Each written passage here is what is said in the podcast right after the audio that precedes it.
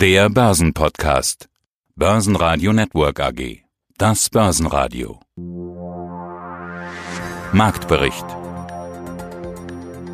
Aus dem Börsenradiostudio heute Peter Heinrich. In Frankfurt auf der European Finance Week ist mein Kollege Sebastian Leben.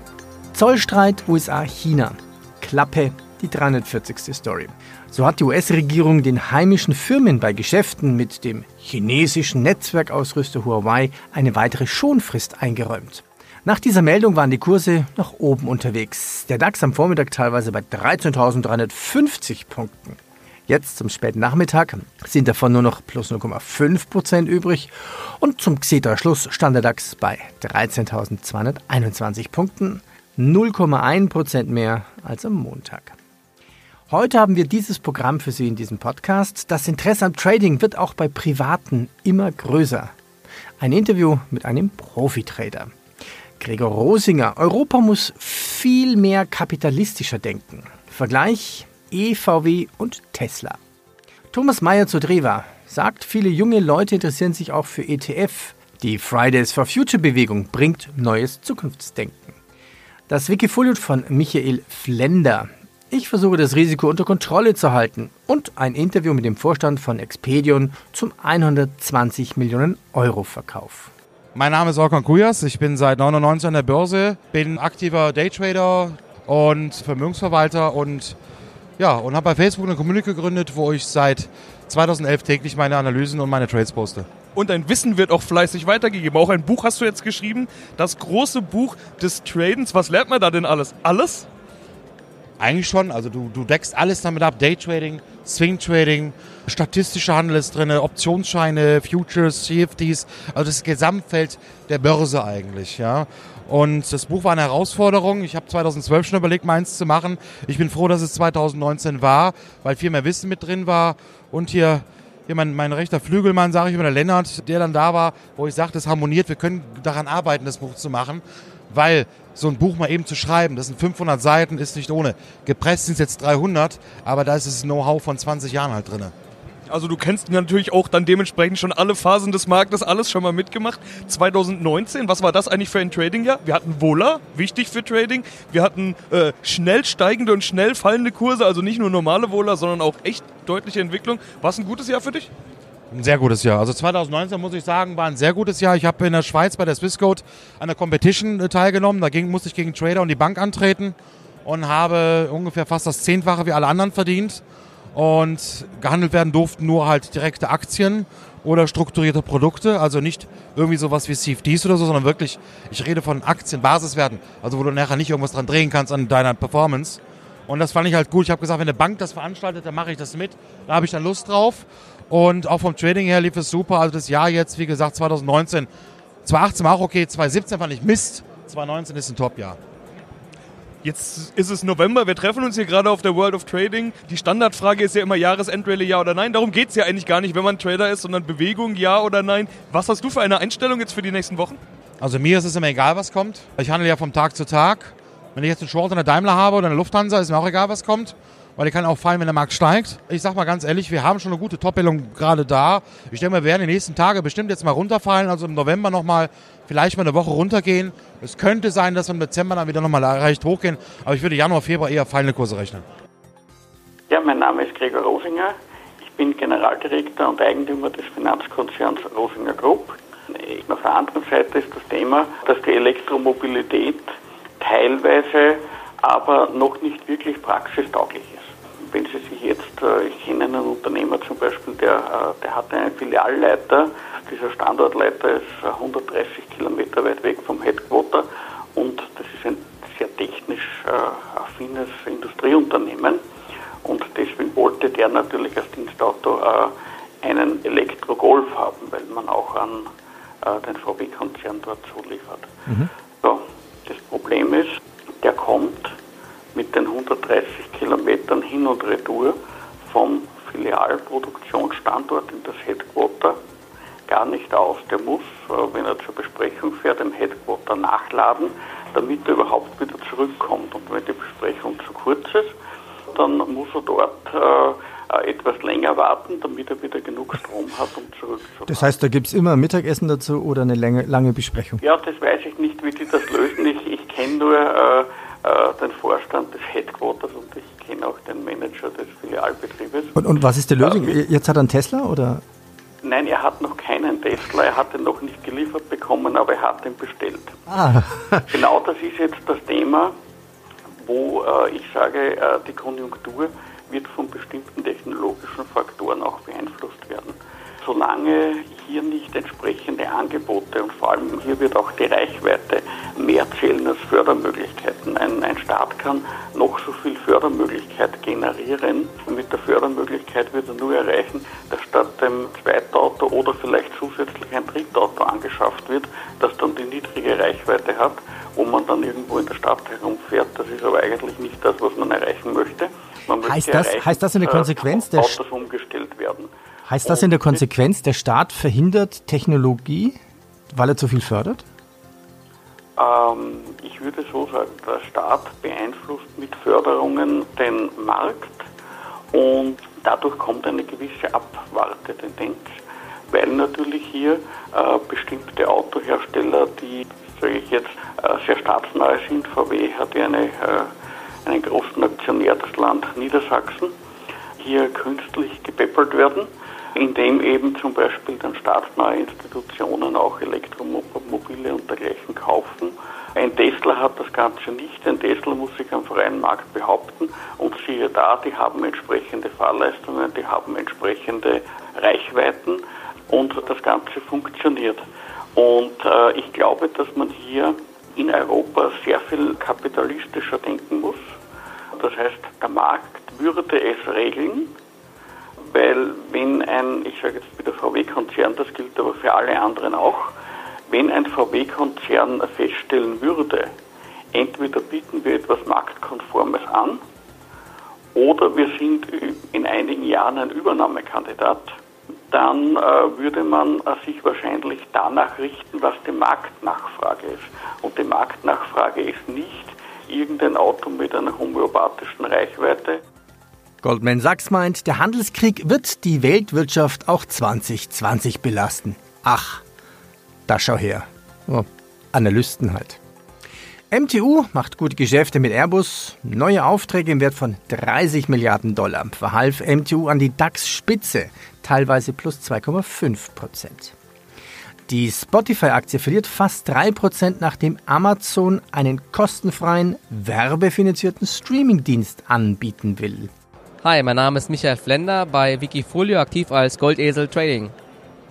Das ist dein Tradername und so heißt auch dein Wikifolio, über das wir heute sprechen wollen. Du hast noch ein zweites Wikifolio, nämlich Goldesel Investing, aber das Trading ist das ältere, nämlich seit 2013, das größere, 4,3 Millionen Euro investiertes Kapital und das mit der besseren Performance. Als ich zuletzt geschaut hatte, waren es 161 Prozent plus. Wahrscheinlich dürfte es in den letzten zwei Tagen dann auch noch mal ein bisschen was draufgekommen sein. Über 160 Prozent. Darauf einigen wir uns jetzt einfach mal. Auch das Spannende aus meiner Sicht, weil nämlich mehr passiert. Trading versus Investing könnte man ja so ein bisschen sagen, wenn man die beiden vergleicht. Wo siehst du dich denn eher? Beim Trading oder beim Investing?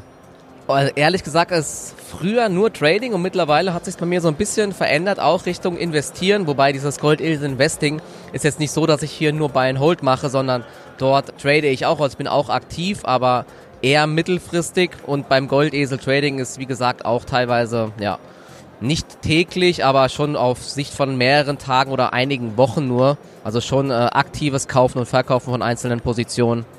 Trading ist hier Thema. Wir treffen uns nämlich auf der World of Trading. Äh, Heimspiel für dich, könnte man ja dann fast sagen. Das Interesse am Trading nimmt immer weiter zu, hat mir der Veranstalter gesagt, mit dem ich im Vorfeld gesprochen habe. Man muss ja auch schauen, wo man bleibt. Das bedeutet häufig eben mehr Risiko zu gehen. Kann man das so zusammenfassen?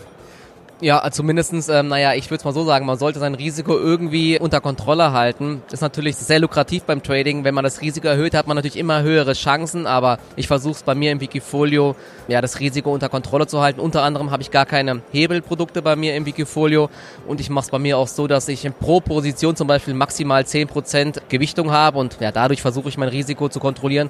Plus eine gewisse Cashquote immer, wenn die Märkte nach unten rauschen, dann bin ich, wie gesagt, als Trader auch, auch mal auf der Verkaufsseite und versuche das ein bisschen abzufedern. Die Citigroup hat 1 und 1 Drillisch von Sell of Buy angehoben, das Kursziel von 23 auf 28 nach oben, Aktie plus 2,5 Prozent. Haug und Aufhäuser stuft Trägerwerk herab, Aktie verliert 5 Prozent. Und die Landesbank Baden-Württemberg senkt das Kursziel für K plus S von 16 auf 12 Euro. Thomas Meyer zur Drewer von Luxor ETF. Neue Vorstellung sozusagen, alte Themen, ETF, darum geht es natürlich nach wie vor. Börsentag Hamburg 2019 und ich habe gerade erfahren, schon mittags war bei Ihnen alles Material weg. War der Andrang so groß? Er war sehr groß, es lief etwas schleppend an, es ging um 9.30 Uhr los, aber nach 10 Uhr war dann ordentlich was los und ich komme jetzt auch zu spät hier zu Ihnen, weil bis jetzt, und wir haben jetzt nach 16 Uhr, das anhält, also wir sind sehr zufrieden, es gab äh, sehr viele Fragen, sehr viele interessante Fragen. Ja, dann wollen wir doch über die Fragen sprechen. Was, was macht diesen Andrang aus? Was wollen die Leute wissen? Also was für mich an diesem Börsentag heute verblüffend war, war die Anzahl der jungen Leute und gerade auch Studenten, aber eben auch Auszubildende, die fertig sind oder noch in ihren letzten Zügen sind und tatsächlich die Frage gestellt haben, was sie eigentlich tun können, um zu sparen, was sie für Altersvorsorge tun können. Das ist jetzt nicht sehr repräsentativ, Herr Leben, was ich sage, aber es zeigt mir ein bisschen, dass doch sukzessive die Diskussion, die ja geführt wird, nämlich um Altersvorsorge, um Zukunftssicherung, doch auch ankommt äh, bei den jungen Leuten, was vielleicht auch ein bisschen geschuldet ist, diesen Friday for Futures Demonstration. Man beschäftigt sich plötzlich mit anderen Themen. Also Altersvorsorge tatsächlich ein Thema, was offenbar gerade in wird. Aber es ist ja auch klar, wir haben Demografie als ganz großes Thema, über das immer gesprochen wird. Immer mehr Alte und gerade meine Generation, also ich bin jetzt äh, Anfang 30, uns wird immer gesagt, wir bekommen wahrscheinlich gar keine Rente mehr. Viele wissen, dass sie was tun müssen und die Alternativen, die fallen ja nach und nach weg, denn wir stecken mitten im Zinstief, Anlagenotstand, die Politik der Notenbanken scheint weiterhin expansiv zu sein. Schlägt sich das tatsächlich jetzt auch schon bei den jungen Leuten durch? Also dieses Sparbuch ist nicht? Das ist schwer zu sagen. Also ich habe ja den Eindruck, äh, interessant ist auch noch, dass mancher mit seinem Vater gekommen ist, um dann da etwas zuzuhören. Aber ich glaube schon, dass diese Diskussion darum, dass negative Zinsen aufkommen könnten, doch immer mehr ankommt und damit auch die Frage, was kann ich alternativ tun? Und noch eine schöne Geschichte aus dem Land der unbegrenzten Möglichkeiten, aus dem Trump-Land. Kalifornien zieht beim Kauf neuer Dienstwagen jetzt Konsequenzen aus diesem Abgasstreit mit der Trumpschen Regierung. Es würden keine Fahrzeuge mehr von General Motors, Toyota oder Fiat Chrysler angeschafft. Denn die Konzerne unterstützen Bemühungen von Präsident Donald Trump, Kalifornien, das Recht auf eigene Emissionsstandards zu entziehen. Das heißt, ab Januar würden dann nur noch Autos von Herstellern gekauft, die die kalifornischen Rechte respektieren. Also Wagen von Ford, BMW und VW. Uh, my name is Heike Langfried and I am the CEO of uh, Experian AG. Wir sind ein Börsenradiosender und kein Biotech-Sender. Unsere Aufgabe ist es, Börsenpotenziale zu finden, in den Interviews und den möglichen Aktionären die Lage zu erklären. Expedion, auch bekannt als die alte Cygnus oder vielleicht auch in der Zukunft Forbase Bio AG. Die Pressemeldung heißt, Expedion AG verkauft für 120 Millionen Euro das Immunologie- und Proteotomik-Geschäft an Abcam. Was ist daran 120 Millionen Euro wert, dass ein Investor Ihnen das abkauft? So yeah, so um, we have uh, reached uh, an agreement with um, Abcam um, PLC to um, um, sell our immunology and our proteomics business for uh, a price of 120 million euros, uh, which is a, a, very good valuation, premium valuation on the, on the asset.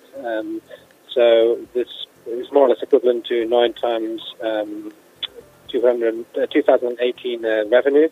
Um, and the reason why we are um, getting such a, a, a large valuation, uh, or such a good valuation, is uh, because of the strategic fit of uh, the assets that we have uh, built up and the technology that we built up with Abcam's future, future strategy um, in immunology. So, um, as, as explained to our shareholders, there's a, a significant drive in uh, higher value uh, conjugates um, and assay systems where our technologies play a, a central role.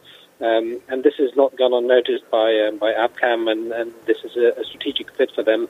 Hence, they are um, you know offering us a, a, very good value for for the uh, the, the business and the technologies that we have uh, built up uh, over the past um, three years.